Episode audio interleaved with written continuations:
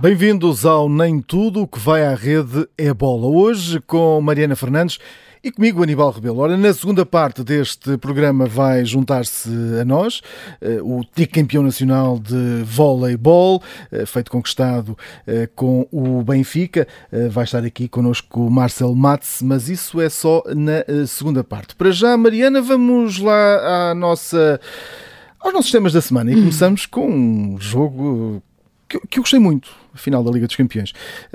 O Real Madrid é o novo campeão europeu, mas era, era o Liverpool, e aliás, nas contas finais, o Liverpool esteve, esteve melhor, digamos assim. Não, se olhássemos para as estatísticas sem saber o resultado. Sim, se o futebol fosse estatística, o Liverpool tinha goleado, isso é, parece-me claro. Eu acho que mais do que o Real Madrid ser o novo campeão europeu, o Real Madrid mostrou que é o campeão europeu. Eu acho que é, é, é, é mais essa a lógica. E nem é só por este jogo, não é? Toda esta caminhada, toda a campanha do Real Madrid na Liga dos Campeões é, é uma coisa extraordinária e foi o dia, foi, foi o dia, foi a semana em que eles mostraram de facto que ativam ali um chip qualquer. É, é um clube uh, superior e é um, um, clube que se eleva uh, sempre que o assunto uh, é uma Liga dos Campeões.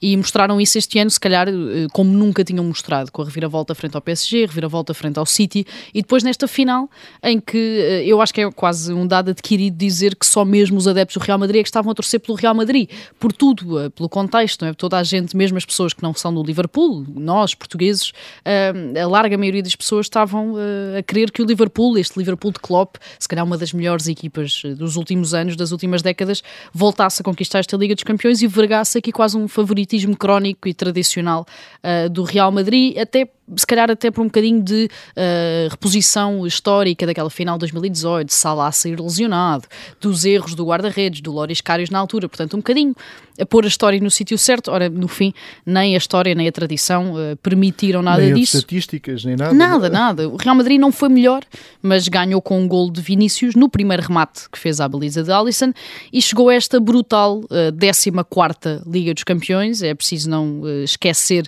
que o clube a seguir uh, tem sete, portanto a diferença é um bocadinho grande, e confirmou este estatuto de maior clube da Europa, conquistando também a quinta Champions em nove anos, um registro que dificilmente terá paralelo nos próximos tempos. Carlo Ancelotti assinou uma temporada extraordinária ao reconquistar o campeonato e a Liga dos Campeões num ano em que nem sequer se esperava muito uh, deste, deste Real Madrid, e o Real, enquanto clube, enquanto instituição, deu a melhor resposta possível uh, a uma semana do drama de Mbappé, também à ida de Haaland para o City e à ideia de que já ninguém sonha jogar no Real Madrid. Ora, como é que não se pode sonhar jogar no Real Madrid quando uh, uma Liga dos Campeões, não estando garantida, está sempre nas contas.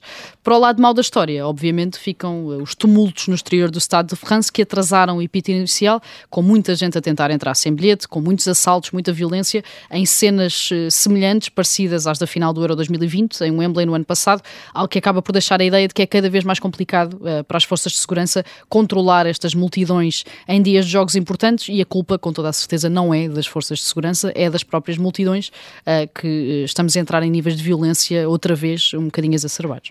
E há sempre essas dúvidas também levantadas em relação à organização. E olhamos agora para a frente porque temos aí uh, Liga das Nações e já há muito trabalhinho feito durante a semana passada pela Seleção Portuguesa de Futebol. Já trabalha na, na mira desta, desta competição. O que é que podemos eh, esperar, Mariana? É, uh, o fim da temporada, uh, o fim da temporada traz uh, esta atenção redobrada para as seleções, portanto os clubes encerraram esta semana todas as, todos os trabalhos e olhamos então agora para a seleção nacional e para o início da fase de grupos da, da, Liga das Nações. A seleção nacional já está concentrada e também já teve ao longo dos últimos dias as primeiras más notícias. Vitinha testou positivo à Covid-19, portanto quase de certeza falha o primeiro jogo com Espanha já na quinta-feira. José Sá também foi dado como não estando apto uh, está lesionado e por isso foi substituído por Rui Silva e até Fernando Justino, treinador de guarda-redes, lesionou-se gravemente durante um treino, fez uma ruptura total uh, do uh, tendão daqueles, vai ser operado e por isso também foi substituído por Pedro Espinha na equipa técnica da seleção.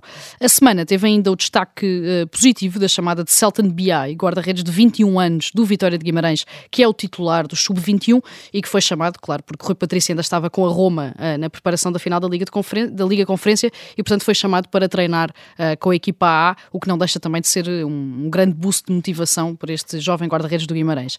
Portugal estreia-se na Liga das Nações já na próxima quinta-feira, em Sevilha, no estádio do Betis contra a Espanha, e defronta depois a Suíça em Alvalade no domingo, dia 5, e a República Checa novamente em Alvalade na quinta-feira da próxima semana. É apontar na agenda porque temos, eh, temos aí bom futebol.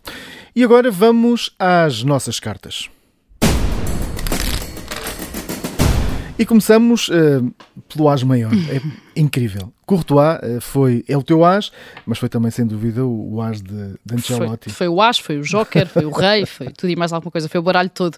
Podíamos destacar o Vinícius, porque marcou o gol decisivo, claro, o Benzema, por toda a temporada europeia que fez, até o próprio Carlo Ancelotti por ter conquistado mais uma Liga dos Campeões, mas a verdade é que o Courtois acaba por conseguir concentrar uh, tudo aquilo que tem de ser dito sobre a vitória do Real Madrid frente ao Liverpool na final de Paris. Fez uma exibição extraordinária na final, fez nove defesas, talvez das melhores exibições de um guarda-redes uh, numa final da Liga dos Campeões e prolongou aquele que foi talvez o melhor ano uh, da carreira em termos qualitativos, com prestações e com defesas absolutamente decisivas, tanto na Liga dos Campeões como na própria Liga Espanhola.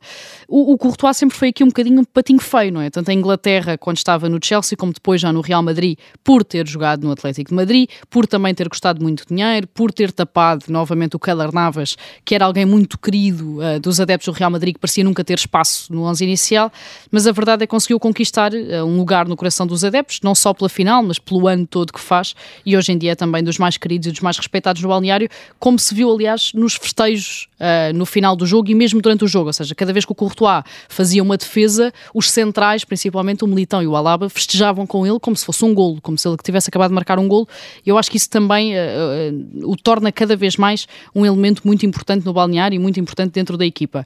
Ele conquistou o primeiro título uh, europeu da carreira e tem tudo para ser algo que o Real Madrid uh, já não tem há algum tempo, que é um guarda-redes a longo prazo, ou seja, desde Casilhas, que o Real Madrid não tem uh, um, um guarda-redes de década, digamos assim, um guarda-redes de geração, e eu acho que o Courtois tem tudo para ser esse guarda-redes, apesar de ter faltado ao casamento do irmão, que foi no domingo, e foi o que ele disse depois na flash interview, que era tudo muito bonito, tinha, tinha vencido a Liga dos Campeões, estava muito contente, mas pedia desculpa ao irmão que casou no domingo e por isso não poderia ir à festa. Eu imagino que o irmão tenha, tenha desculpado e os adeptos também já não pensem muito nos milhões que foram gastos uh, por ele, até porque já estão bem pagos depois de, desta, desta final da Liga dos Campeões. Vamos agora a mais um treinador em destaque. Ora, uh, José Mourinho volta outra vez ao nosso baralho e sobe cá para cima para o AS, não é? É, uh, andou muito tempo na carta fora este ano, não é? Porque as coisas não correram de facto uh, de forma extraordinária, pelo menos a nível interno em Itália, mas aquela mão aberta a mostrar os cinco dedos, portanto, os cinco troféus europeus que conquistou na carreira, é quase também uma chapada de mão aberta para todos aqueles que diziam que José Mourinho estava completamente ultrapassado, que estava completamente acabado. A Roma venceu o Feyenoord na final da Liga Conferência com um único gol de Zaniolo Zaniolo e até o facto deste uh, golo ter sido Zaniolo é uma vitória para José Mourinho, porque existiu sempre ao longo da temporada a ideia de que Mourinho não apostava em Zaniolo, que é tido como uh, um dos meninos bonitos da formação de Roma nos últimos, dos últimos anos. Uh, existiu sempre muita animosidade em relação à imprensa, uh, da forma como José Mourinho, ou da escassez de oportunidades que Mourinho dava a Zaniolo. O facto também de ter sido Zaniolo a marcar este golo é quase uma vitória também para o próprio Mourinho. a Roma torna-se a primeira equipa a conquistar esta nova uh, Liga Conferência. Claro que se pode argumentar sobre a qualidade da Roma, sobre o facto de nunca ter sido consistente ao longo da época, de não ter conseguido o apuramento para a Liga dos Campeões através da Série A e de ter deixado sempre muito a desejar, mas a verdade é que, independentemente de tudo isso, Mourinho conseguiu voltar a mostrar que é, pelo menos até agora, virtualmente imbatível em finais. Ganhou a Taça UEFA e a Liga dos Campeões com o Porto, a Liga dos Campeões novamente com o Inter de Milão e a Liga Europa com o Manchester United, que é preciso referir, é ainda o último título que o Manchester United ganhou, é esta Liga Europa com Mourinho, eh, que é agora também o primeiro e único treinador a ter no currículo todas as competições europeias eh, que existem. Ele conduziu o autocarro da parada na chegada a Roma, atirou-se depois aos Einsteins do futebol, como ele diz, com uma publicação nas redes sociais e eh, deixou claro que mesmo em 2022, mesmo com uma equipa que nunca correspondeu a 100%, Mourinho ainda é Mourinho e está aí para as curvas. E agora a minha grande dúvida é se este Mourinho continua ali pelo futebol italiano. Eu acho que sim, até, ali, eu acho que sim, até pela forma como ele se, se despede, as conferências que dá. Ele gosta, não é? Ele gosta, pôs uma foto a dizer até já a Roma, eu acho que ele está, pelo menos por mais um ano ou por mais uns meses, está dedicado a este projeto e poderia, as coisas poderiam ter corrido de forma diferente e o futuro poderia até ter sido diferente se não tivesse vencido esta final. Parece-me que, que, que, as coisas estavam um bocadinho dependentes disso. Vencendo, a Roma não ganhava um título há muito tempo, uh, ainda por cima é um título europeu. Conquistando este título, parece-me que uh, um bocadinho como lhe acontece sempre na vida. Portanto, o nome de Mourinho já vai ficar na história da Roma, uh, nem que seja por ser um clube que não está propriamente habituado nos últimos anos a ganhar troféus. E, e fica também porque é o primeiro a conquistar, exatamente, a conquistar exatamente. Esta, esta prova, não é? que, que, que, este ano teve a primeira final.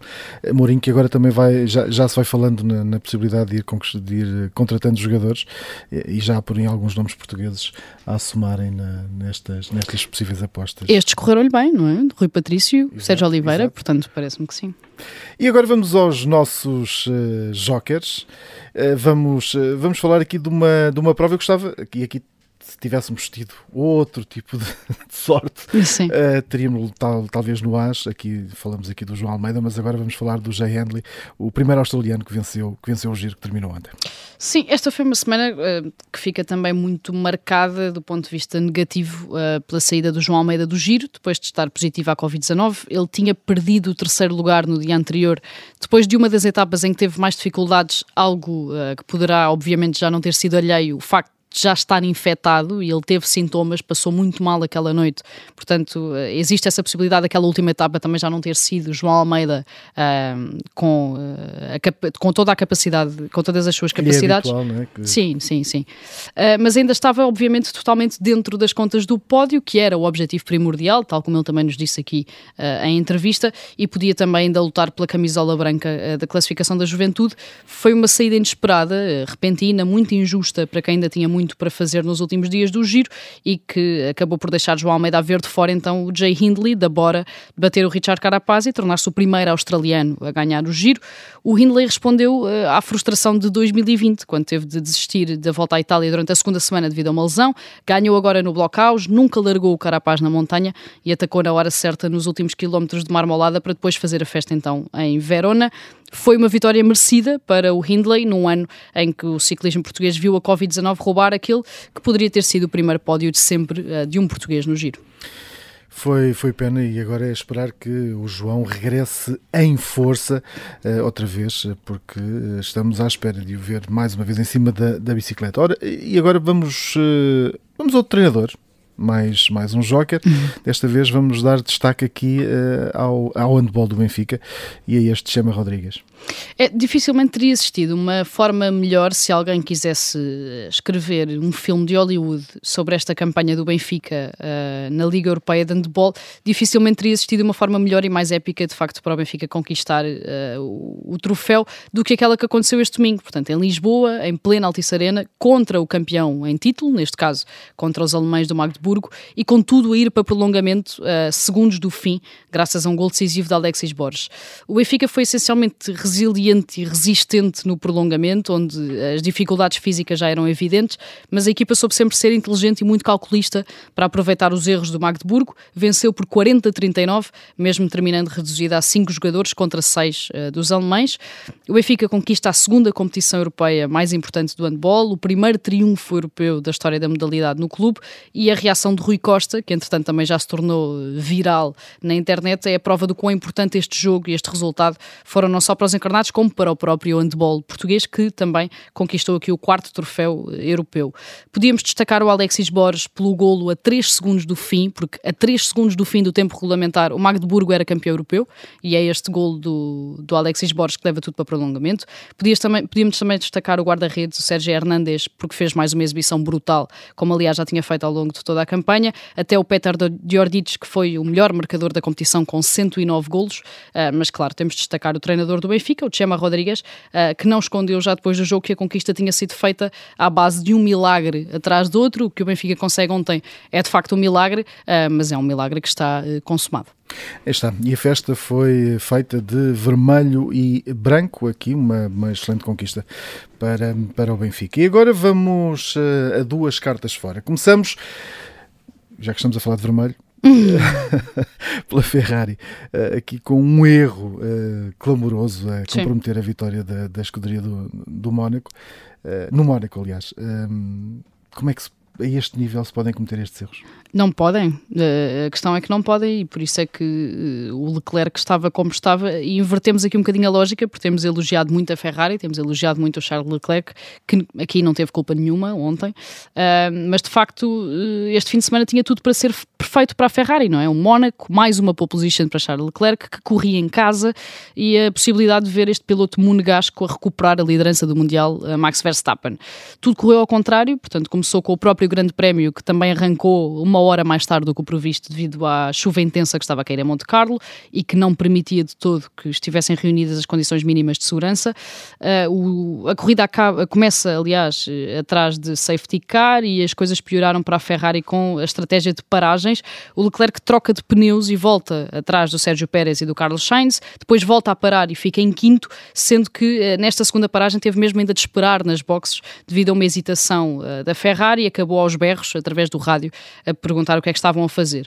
No fim, o Sérgio Pérez ganhou, o Carlos Sainz foi segundo, o Verstappen fechou o pódio o Leclerc não foi além do quarto lugar, estando agora a nove pontos uh, do Verstappen e garantindo no final que estava sem palavras para explicar o que se tinha passado em pista. Até aqui a Ferrari tinha sido quase perfeita, não só a nível mecânico, uh, como na resposta em pista àquilo que se estava a passar. Parecia, a dada altura, uh, e lembro-me quando falámos aqui com o Pedro Lamy, chegámos a perguntar isso, que o Leclerc estava completamente lançado para ser campeão mundial e que dificilmente existiria uma, uma inversão dessa lógica. A verdade é que nesta altura altura o Verstappen é líder uh, e a Ferrari já mostrou que é falível, apesar de tudo, este ano. Uh, portanto, está tudo em aberto neste Mundial de, de, Fórmula 1. Eu nem quero imaginar a cor das orelhas de, de alguém que, que, se enganou uh, com os nomes que lhe terá chamado o Leclerc. Bom, e vamos a mais confusões, mas desta vez no, no basquetebol. É a tua outra carta fora. Sim, esta foi uma das semanas decisivas do basquetebol português. Foi a semana em que ficou, ficou decidida a final do playoff de apuramento de campeão, mas que acabou por não ser propriamente propriamente alegre e teve até um desfecho infeliz. O Benfica eliminou a Oliveirense na primeira meia-final uh, deste play-off, o Porto fez o mesmo ao Sporting, portanto uh, ganharam os três jogos e fizeram 3-0 nestas eliminatórias e uh, o Porto ganhou no pavilhão João Rocha, carimbou aí a passagem à final depois de duas vitórias em casa e as confusões entre Porto e Sporting começaram ainda em campo no segundo jogo, com os jogadores envolverem-se em conflitos e com o Luís Magalhães, o treinador do Sporting, a criticar muito a arbitragem e a defender que o Porto estava a estragar o basquetebol ainda na, na conferência de imprensa de, de antevisão do terceiro jogo. Ora, depois deste terceiro jogo, depois de quinta-feira, com a eliminação confirmada, ou seja, sem a possibilidade do Sporting de lutar pela revalidação do título que tinha conquistado na época passada, o Luís Magalhães anunciou que vai deixar o Sporting, que vai deixar o basquetebol, atirou-se à Federação, eh, que diz que continua a dar golpes eh, no basquetebol português e disse que está então demasiado cansado, demasiado saturado para continuar. No fim, eh, no que diz respeito ao jogo propriamente dito, bem Benfica e Porto vão a disputar o título de campeão nacional, sendo que os encarnados não são campeões de basquetebol desde 2017 e os dragões desde 2016. Portanto, aconteça o que acontecer, teremos um campeão uh, que já não levanta este troféu há algum tempo. É um jogo também para, para acompanhar, uma modalidade também para acompanharmos aqui uh, no uh, Observador e na Rádio Observador, como é evidente. E agora vamos ao nosso túnel.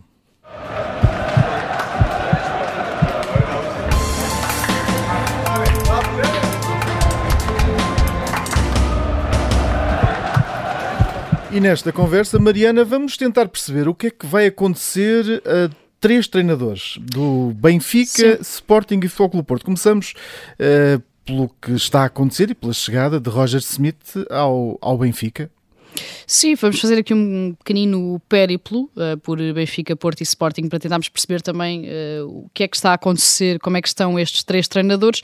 O Roger Schmidt chegou a Lisboa na semana passada, assinou uh, por dois anos num processo que até sofreu um ligeiro atraso, porque o Rui Costa esteve infectado com Covid-19, mas que entretanto ficou fechado. Chegou a Lisboa, chegou ao aeroporto, foi muito simpático, agradou muito aos adeptos, disse que, que já ama o Benfica, que toda a gente que ama futebol tem de amar o Benfica, portanto veio com um discurso bastante bem uh, polido e bastante bem estudado, e a verdade é que já começou um, a trabalhar, já começou também a trabalhar não só na constituição do plantel, numa altura em que Musa uh, do Boa Vista uh, já está certo, em que o Ristich também foi oficializado ao longo desta semana, em que o David Neres também já dificilmente foge ao Benfica, mesmo que a, que a apresentação ou confirmação ainda demora um bocadinho, mas o Schmidt nesta altura também já está a trabalhar noutros pormenores que às vezes passam ao lado e que ficam mais dentro dos bastidores, mas que são obviamente importantes importantes, com a possibilidade de o Benfica fazer um estágio de pré-temporada no centro de treinos da seleção inglesa, algo que foi um dos últimos pedidos uh, do treinador para aceitar o convite do Benfica e que de facto uh, traz aqui este nível de profissionalismo que eu acho que é uma das coisas que, que, o, que o Roger Schmidt quer trazer para, para o Benfica. O Sporting tem um platel já bastante bem encaminhado e muito se tem falado sobre o facto de o Sporting ser, nesta altura, entre os três grandes, aquele que tem o plantel mais uh, alinhavado, digamos assim, ou pelo menos as coisas mais estruturadas. Trincão, à partida, vai mesmo ser a solução para o lugar de Sarabia, vai ainda ser contratado mais um avançado e tudo o resto depende um bocadinho da saída uh, do João Palhinha, também do Mateus Nunes, portanto, o encaixe financeiro que o Sporting poderá aqui fazer, com uh, Pedro Gonçalves podendo também começar a ocupar outras posições ou não, também consoante uh, aquilo que poderia acontecer com quem será o substituto de, de João Palhinha. Nesta altura, uma das grandes indefinições do plantel do Sporting é Pedro Porro, que apesar de ter sido uh, garantido de forma definitiva depois de ter estado duas épocas a título de empréstimo, não é completamente líquido e não é completamente certo uh, que ainda fique no Sporting para esta temporada porque tem muitos interessados, tem muitas equipas da Europa interessadas. E entretanto também apareceram notícias então do interesse do PSG e Ruben Amorim, como também já tinham surgido em relação ao Hugo Viana, mas a verdade é que dificilmente Ruben Amorim uh, vai sair neste verão e vai sair por, e, principalmente, e ele explicou isso também nas, nas, últimas conferências de imprensa dos últimos jogos, porque não quer sair assim, ou seja, não quer sair num, depois de um ano em que não conseguiu ser uh, campeão nacional. Muito rapidamente, em relação ao Porto, que só agora vai começar a trabalhar no mercado, porque também só no passado domingo é que fechou a temporada com a final da Taça de Portugal, está ainda muito dependente uh, do que serão as vendas, do que serão os encaixes financeiros, sabendo já de certeza que vai perder Mbemba a custo zero e não tendo ainda a continuidade de Sérgio Conceição uh, totalmente garantida, ainda que à partida Sérgio Conceição só saia num de dois cenários, se pudesse mesmo ser opção no PSG, algo que perdeu um bocadinho de força com a saída de Leonardo, diretor desportivo, ou se existisse uma mudança no comando técnico da Juventus, uh, um projeto com um perfil que se encaixava em um futebol que bem conhece, o futebol italiano. São histórias para irmos acompanhando também durante as próximas semanas, quer eh, no mercado de jogadores, quer eventualmente neste mercado de treinadores. Junta-se a nós Marcel Matos, treinador eh, do Benfica. Teve uma época de sonho este ano com campeonato, taça e super taça de modalidade. Marcelo, antes de mais, parabéns por estes resultados e por também fazemos hoje. Obrigado. Bom dia para os ouvintes aí da Rádio Observador. É, obrigado pela mensagem de, de, parabéns pelo aniversário também. e agora vamos às prendas deste ano. As conquistas como treinador. O que é que destaca desta época em que se sagra tricampeão nacional de voleibol e ainda ganha a taça e a supertaça? Bom, é uma época hum, boa, como foi a primeira época, eu acho, aqui no Benfica. A gente teve uma época muito boa na primeira. Uh, eu acho que a primeira época minha aqui em Portugal foi até mais difícil do que essa, né? No, uma época de de chegada, assim, um, um, time também que tinha mais renomado no papel que tinha, né, nosso grande adversário aqui, o esporte, então foi uma época difícil. É, mas essa é uma época que me dá, me dá muito orgulho, me dá muito, muita lembrança boa, né, lembrança recente, assim, pelo trabalho de toda a equipe, enfim, em busca dos resultados e fazer mais uma época é, impecável, vamos dizer assim, né, com classificação também na Liga dos Campeões, que é um, que é uma, um projeto ambicioso nosso e de estar entre os melhores, então foi uma época realmente muito boa. É, e que serve para valorizar a modalidade né, dentro do clube e, a, e, e até uma, a modalidade em Portugal, né, quando a gente vai nessas competições mais fortes em nível europeu. O Marcelo chegou eh, ao Benfica já em 2018, portanto há quatro anos. Eh, o que é que encontrou no Benfica que o fez ficar até agora? o Benfica tem uma estrutura que é fantástica para trabalhar, né? Eu sou um cara ainda e vamos lá, em evolução assim como treinador, né? Tenho cinco anos de treinador só, uma carreira mais como membro de comissão técnica, né? Adjunto e analista, tudo mais, já fiz de tudo um pouco, é, mas estou no meu quinto ano como treinador principal, né? E tive a sorte também de trabalhar em algumas estruturas de, de ponta, né? Para que buscam título e tudo mais. É, lá no Brasil, né, e no, e no Japão também. Agora estou aqui dentro de um projeto que tem uma estrutura física muito boa para trabalhar. Eu acho que a modalidade ainda vai se desenvolver em Portugal, né? A gente precisa de precisa crescer, eu acho que está crescendo. Uh, mas no dia a dia aqui no Benfica, enfim, tem uma estrutura que é que é fantástica e, e isso me faz ter muita vontade, muita uh, acordar todo dia com muita vontade de trabalhar. O grupo é o grupo de jogadores é, é incrível, meus colegas da, da comissão técnica são, são são muito bons, então, enfim, cada dia eu tento dar, fazer o meu melhor para para poder valorizar também o que eu recebo em troca, que é uma estrutura fantástica e enfim, muita gente a fim de trabalhar. Marcelo, a metodologia de, de, treino mudou muito desde, desde que entrou aí, na luz. Eh, aliás, foi uma das coisas que na, na, apresentação referiu. Disse que iria trazer mudanças na forma de treinar. O Benfica eh, agora tem um treino mais brasileiro ou é o Marcel Matos que se adaptou mais ao estilo europeu? Como é que, como é que podemos avaliar isto? Eu tive que aprender um pouco. Na verdade, eu tenho né, a, minha, a minha carreira toda formada no Brasil. Uh, e aí a gente, enfim, vai tentando achar um modelo ideal para trabalhar com o grupo que tem na mão em cada temporada, né? Esse grupo se mantém já por alguns anos, né? A base se mantém, e já, já era uma base, alguns jogadores já estavam aqui no Benfica antes de eu chegar, né? Uns com mais tempo, outros com menos tempo. É, mas a gente mantém uma, um grupo parecido aí ano após ano e que consegue consegue vencer e cumprir os objetivos que a gente tem é, como equipe, né? Então eu cheguei aqui, tive que aprender, conversei muito com o Rodrigo, que é, o, que é um cara já que tá, que é o meu adjunto que já está aqui há muito tempo, é, e a gente vai fazendo os ajustes. Eu acho que também não, não são os ajustes do modelo brasileiro, modelo europeu, modelo do Benfica, né? A gente vai mexendo, não tem certo ou errado, não tem bom ou ruim, né? A gente tem que tentar fazer é, o melhor para aquela semana, para aquele dia, né? E, e tentar fazer aí causar algum tipo de de desconforto né, e motivação para que os jogadores evoluam, que os jogadores trabalhem firme. Então isso é uma coisa que a gente vem, vem batendo cabeça ali, vem tentando fazer, fazer acontecer a cada, vamos dizer assim, a cada semana, né, para se manter é, firme dentro dos objetivos e da evolução da equipe. Mas podemos dizer que há já um voleibol do Benfica antes de Marcel Matos e outro depois de Marcel Matos? Não, acho que não, entendeu? Eu, eu tenho uma conversa, eu, eu, enfim, eu tô diariamente com o José Jardim, que era o antigo treinador, né? O prof aqui, a gente tem conversas muito interessantes, assim, que é um cara apaixonado pelo vôlei, um cara que sabe muito de vôlei, que gosta mesmo disso, então a gente tem, enfim, são duas, são, vamos ver, dois momentos, o momento que o prof tem aqui, e eu falo isso com muito orgulho, porque eu já sei de muitas coisas que ele teve que atravessar aqui em alguns outros momentos, né, para manter a modalidade viva aqui dentro do clube, né?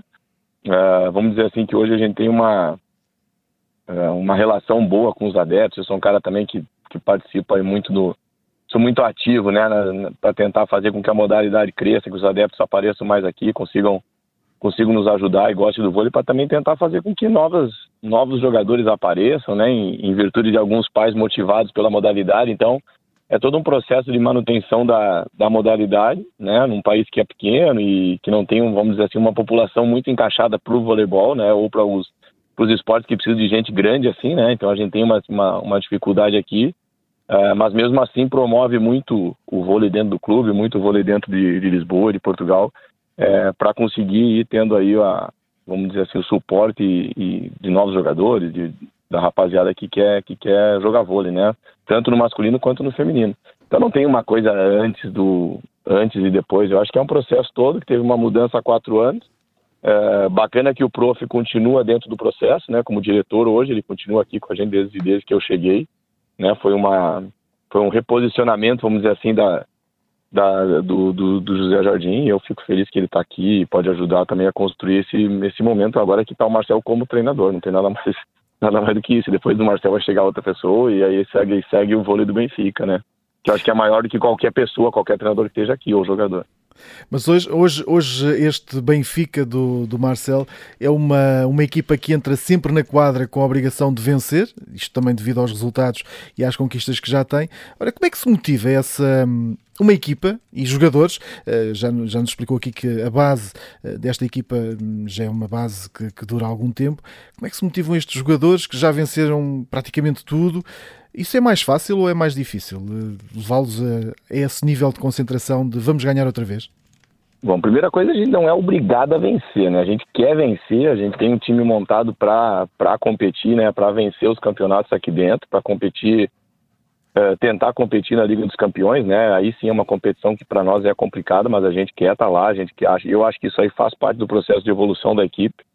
É, para daqui a pouco, em algum tempo, a gente poder, quem sabe, fazer um feito como fez o Andebol agora, ser campeão europeu. Não sei se na Liga dos Campeões eu acho que é muito difícil, mas eu tenho certeza que constrói um alicerce para as competições, daqui a pouco uma competição do nível mais baixo é, para o futuro, né, para o clube. Então, é, não é fácil, acho que, a, que, o perfil dos jogadores também são muito competitivos, eles também não querem perder, né, é, a gente tem uma competição interna muito grande, E aí, por muita fazer toda essa gestão aí, eu posso posso falar francamente que não é fácil, né, para manter é, a coerência, para tentar achar os caras certos. Os caras também têm muito respeito pelas opções que a gente faz, né, porque eles sabem que não tem espaço para todo mundo.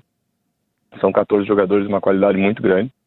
É, mas todos estão sempre prontos para dar o seu melhor e fazer com que a gente continue é, conquistando as vitórias, né? A gente não, em nenhum momento a gente fala em conquistar os títulos, a gente sabe da, né, do investimento que tem e da, da, das nossas possibilidades, que são sempre possibilidades reais de conquistar os títulos, mas a gente trabalha com cada jogo, cada semana e, e com sete jogadores para começar o jogo e, e os outros todos sempre prontos para ajudar no que for preciso. E aí eu acho que essa é a questão que está dando certo né, o trabalho deles no dia a dia, o respeito pelo, pelo clube, o respeito pelos companheiros, enfim, pela, pela equipe, que é o que mais importa, né? Não é não tem né, é difícil difícil falar porque não tem como não eu tento motivar todos mas de uma maneira coletiva e geral para que a gente consiga conquistar as nossas coisas entendeu e é isso está dando certo e é por aí que a gente vai continuar o caminho o Benfica sagrou-se tricampeão nacional ao vencer o Sporting eh, no último jogo a rivalidade entre os dois clubes nesta altura sente-se no vôlei como também se sente no futebol? Eu acho que é uma rivalidade muito boa, né? Eu acho que faz parte do crescimento do, uh, do, do vôlei em Portugal ter jogos e ter rivalidade, né? Ter paixão envolvida, porque como não é uma modalidade, né? A principal modalidade do país, por exemplo, a gente não está na Polônia que o que a população realmente ama o vôlei, que é o esporte número um, a gente está em Portugal, enfim, no Brasil é igual, né? O futebol é, domina tudo e é, vem outras modalidades na frente, Portugal aí. E agora com o handebol do Benfica bombando, eu acho que a gente vai até perder alguns jogadores grandes pro handebol, que vai, né, pelo, por muito mérito, teve uma conquista ontem incrível e vai, vai cativar os jovens, né, para a prática da modalidade, né, assim como o handebol português com, com a seleção também tem resultados mais expressivos. É, é enfim, eu acho que devia ter mais rivalidade, mais clubes com investimento alto, né, uma competição mais mais, vamos lá, intensa, né, com quatro, cinco equipes de ponta e não só três, né, mas eu vejo também que é uma realidade que acontece em outros países, né, tem o bloco de cima, tem o bloco intermediário, tem as, as equipes que estão ali para fazer a composição também, uh, mas eu acho que, que, que é muito válido e, e, é sempre emocionante, entendeu, sempre gera alguma coisa a mais nos jogadores, o, o derby é uma, é algo especial. indo, por, indo por aí, há três equipas que se destacam no, no vôlei em Portugal: uhum. o Benfica, o Sporting, também o Fonte Bastardo. Ora, o que é que distingue estas três equipas do resto das, do resto das equipas nacionais, do, do resto da tabela? Qual, o, que é que, que é que estas têm de especial? Maior investimento? É o maior investimento, é o maior investimento é. que tem os três, né? Eu, eu não sei exatamente. Mas o investimento em ir comprar jogadores fora ou na formação? Não, eu acho que é trazer jogador. É, na, na, na, verdade, no vôlei a gente não compra, né? A gente só firma um contrato de trabalho, né? De X tempo, né? De um ano, dois anos, né? Duas épocas, não claro. tem compra e venda, né? Uh, mas eu acho que é o, nesse momento é um investimento maior. Eu acho que Portugal, para o nível do Benfica, do, do esporte, vamos, vamos dizer assim, né? Com difícil de, de, de, de formar jogador, né? Nesse momento para disputar essas competições, né? É, assim como é difícil de um clube italiano formar os jogadores para disputar uma Liga dos Campeões, com o polonês. Eu acho que o vôlei é uma, um esporte global é, e que vai depender aí das regras de cada competição para ter os seus jogadores. Tem muito, joga tem muito clube no, no, mundo que é mais forte que as próprias seleções, né? Então o Benfica, o Sporting e o, e o Fonte do Bastardo, eu acho que são, são clubes que fazem um investimento um pouco maior nesse momento. É, e por isso que são os favoritos a conquistar os títulos, né? Bom seria se a gente tivesse mais dois ou três, ou sei lá quantos investimentos fortes e tiver um campeonato ainda mais equilibrado. O Marcelo dizia há pouco uh, que uh, o futuro pode passar por tentar ser mais competitivo nas competições europeias, apesar de ser muito complicado. Quais é que são as maiores dificuldades nesta altura ainda do Benfica ou das equipas portuguesas no geral nas competições europeias de voleibol? Bom, a gente estava primeiro falando em investimento, né? Sim, sim, sim. Uh, a gente acabou de falar de investimento, então a gente tem um investimento aqui que é menor do que os investimentos de Polônia, de Rússia, né? Que agora está até fora em função da guerra toda, né? Mas de Itália, França, né? a liga portuguesa não, não, não, não, não tem investimento compatível com essas ligas, né? Ah, o dinheiro, o investimento ganha campeonato, ganha jogo, não, né? Mas tem que ter é, eu acho que o, o, principal fator, e vai crescer junto com a modalidade, é ter uma liga é, mais competitiva, mais forte, né? se tu pegar, a gente faz alguns jogos, assim, algumas semanas ou quinzenas, meses, que tem jogos de uma qualidade, de uma, de uma dificuldade, de um grau elevado, né? Que essas aí é que realmente fazem, forjam a equipe, né? Que dão, dão vamos dizer assim, bagagem para o time. É, enquanto lá na Itália, na Polônia, na Rússia, os caras jogam seis meses, sete meses nesse nível que a gente tem aqui alguns picos durante a época. Né? Eu acho que só competindo muito forte durante o ano é que a gente vai conseguir, com as pessoas certas, com os jogadores no seu auge, é conseguir é, ganhar uma competição europeia, por exemplo, né? Porque qualquer uma das três competições, né? Tanto a Liga dos Campeões que a gente está hoje, a Sev Cup que é a segunda, né? E a, e a, Challenge Cup que é onde jogam, né? A gente já jogou dois anos ali, onde é que o Sporting tá, o Bastardo, né? Essas competições têm sempre aí três ou quatro equipes que são desses campeonatos muito fortes, então é sempre difícil de ganhar. É, mas eu acho que é por aí que a gente está construindo o nosso alicerce aqui para tentar chegar lá em algum momento, não sei quando. Era isso, era essa era a próxima pergunta, que é, onde é que vê o Benfica em termos europeus eh, nos próximos anos? Eh, como é que eh, vai demorar muito a termos um Benfica mais competitivo? Acho que a gente tem um Benfica competitivo. Hoje a gente está na Liga dos Campeões. Ah, claro que para ganhar a Liga dos Campeões é difícil, né? É, o clube tem um, tem um, um, vamos dizer assim, uma, um trabalho aqui, uma, uma linha de trabalho para os próximos anos que, que a gente vai tentar cumprir, entendeu? Daqui a pouco o momento de jogar uma competição abaixo para tentar vencer. Se a gente não consegue classificar para a Liga dos Campeões, a gente desce para a Sev Cup, mas a, a Copa Tchev é muito difícil também. Então, enfim, é, ganhar o campeonato é uma coisa que a gente que, a gente aspira, que a gente tem essa ideia, mas se a gente vai conseguir, eu não sei. Né? O importante para nós aqui é ter uma equipe competitiva e trabalhar muito duro dia a dia, para daí vencer as equipes, vencer as competições, né? Cada ano, é, por mais que o grupo seja quase sempre parecido, né? Dentro do, da composição interna muda uma peça, muda outra, então cada ano é uma história é, e a gente tenta se preparar o, o melhor possível é, para conquistar os objetivos e principalmente para ter uma equipe que, que representa os, os valores do Benfica, que, a, que, a, que, os adeptos se identificam, então isso que é o principal, né? Que esse aí é um, é um trabalho que não termina no final da, da época. Esse trabalho aí eu acho que é um trabalho que continua e é por aí que a gente pensa também. O Marcelo eh, nasceu, cresceu em 3 de maio, no sul do Brasil. O que é que traz consigo uh, desses tempos que transporta hoje em dia para o voleibol? Ah, eu acho que uma das coisas que eu, que, que, que eu não, não tento perder nunca é a humildade, entendeu? Eu sou um cara simples, eu não tenho, não tenho muita não tem muita frescura, vamos dizer assim. Então, para mim, o dia a dia é simples, o dia a dia é fácil, não não me complico na minha própria vida. Então, acho que é uma coisa que é, enfim, de cidade pequena. É uma coisa que só vai me ajudar, independente de onde eu estiver. É, ser um cara simples, ser um cara humilde, só vai fazer me fazer bem e me causar menos menos complicações. Então, acho que é isso que eu não tento que eu tento não perder. É, para seguir, entendeu? Os valores também da minha família, meus pais professores, os dois, né? Meu pai é treinador de vôlei, é, enfim, tive uma vida simples e, e acho que é isso que me, que me faz feliz e é assim que eu tento que eu tento que eu tento seguir. Marcelo, num, num país como, como o Brasil, eh, onde o futebol é rei, como é que se escolhe o voleibol? Eu acho que o vôlei tem uma questão assim que tu não é muito adepto do vôlei, né? Tu pode começar a praticar o vôlei, a gente até nas, nessas avaliações mais assim de mercado do voleibol, né? De, de avaliar o que é o desporto, como é que ter retorno, até retorno né, de patrocínio, de, de, de retorno financeiro. O vôlei é uma coisa difícil de ter adepto de voleibol, né? Eu digo que nossos adeptos, muitos aqui hoje gostam de vôlei, mas são adeptos mais do Benfica do que do vôlei, né? O que acontece é que o nosso público é realmente quem pratica. Eu fui, meu pai foi treinador de vôlei, eu pratiquei vôlei, né? Joguei vôlei até um tempo aí quando entrei na faculdade, fiz uma faculdade de educação física não pensando exclusivamente em vôlei, mas as coisas foram acontecendo. E aí, logo depois da faculdade, eu já entrei uh, no mundo do voleibol, vamos dizer assim, uh, e não saí mais. Já estou há 20 anos nessa, nessa profissão.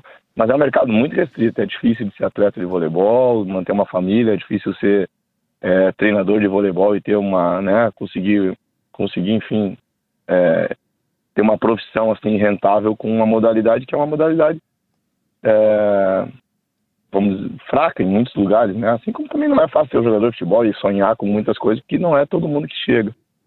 Então, é, enfim, as coisas foram acontecendo, vamos dizer assim. E como é que olha para o próprio futuro? O que é que, quais é que são os principais objetivos que tem para a carreira? Bom, meu principal objetivo é conseguir ter clube para trabalhar. Né? Como eu falei que não é uma vida fácil, eu quero continuar trabalhando. Eu acho que hoje eu já tenho uma, vamos dizer assim, um currículo que me dá a oportunidade de trabalhar, né? Seja em alguns lugares aí, eu, né? Eu tenho, eu tenho vontade de continuar no Benfica e, e a minha família gosta muito daqui. Não quero ficar longe da minha família nesse momento, porque as crianças são pequenas, quero aproveitar isso também. Em alguns países, na situação da família não é tão boa quanto aqui em Portugal, então valorizo muito isso. Gostaria de ter uma, alguma seleção para treinar, porque o vôlei realmente tem dois blocos, né? São oito meses de clube e depois quatro meses que as seleções trabalham, então nesse momento eu ainda fico sem trabalhar. Né? Tenho já uma, uma conversa com o Benfica, eu acho que não, não, não atrapalharia a minha, o meu trabalho aqui no Benfica e, pelo contrário, acho que me deixaria mais dentro de, uma, de um vôlei mais global. Então, tenho uma ideia de trabalhar com alguma seleção, né, de, de formação, que nem eu já trabalhei, ou seleção principal. Uh, não aqui em Portugal, acho que queria uma outra seleção em algum outro lugar para realmente poder absorver um vôlei diferente, alguma coisa assim que fosse, fosse importante para minha carreira. Uh, é isso, quero continuar trabalhando, espero continuar trabalhando por um bom tempo, pelo menos até a criançada conseguir se sustentar, que acho que, que é o que é a missão do pai, né? Tem que, tem que criar os filhos e, e, e trabalhar, e é por aí que eu penso, ó, entendeu? Tô, mas estou feliz aqui, eu gosto muito do Benfica e Uh, e vamos ver, tomara que o futuro seja por aqui. Marcelo, eh, falava aí nas, nas seleções e nessa possibilidade de vir a treinar uma seleção. Olhando para a seleção portuguesa e para o voleibol português, em que lugar é que o voleibol português está em termos, de, em termos europeus e quais é que são as maiores dificuldades? Você que vê isso de fora, chega, que chega aqui, quais é que são os principais, os principais handicaps que, que têm, que têm os, os jogadores e a seleção nacional? Ah, o vôlei português tem hoje alguns jogadores aqui que estão muito bem, né? Nesse momento, acho que a gente tem dois distribuidores muito bons. Eu não vou falar em nome, né? O Ivo tá bem, né? Temos alguns. Tem, tem, não temos assim uma, um grande grupo de jogadores, mas tem, temos alguns jogadores bons e que podem, em alguma temporada, né? Fazer bons resultados e continuar crescendo o vôlei. No passado jogaram no europeu, foram bem. Uh, e podem fazer, continuar, continuar levando o, o nome de Portugal é, para a Europa para o mundo. Eu acho que eu não conheço, eu não tra eu não estou lá dentro para saber né, a dinâmica do dia a dia. Eu converso com os jogadores que são do Benfica e estão trabalhando lá dentro. É, sei que o pessoal trabalha duro para conseguir os, os resultados. Mas como eu falei, eu acho que o Benfica hoje como como clube e com a possibilidade de ter estrangeiros e tudo mais, né? É, vamos dizer assim, tem um time tão qualificado quanto a seleção portuguesa, né? Então a seleção é, vai ter que batalhar num ambiente que é muito forte, que é o ambiente europeu, né? Que tem muitos países, muitas equipes fortes e para conseguir resultado aqui é muito difícil, né? Então está é, em evolução, mas não sei como quantificar assim, em que posição que está, em que nível que está, entendeu?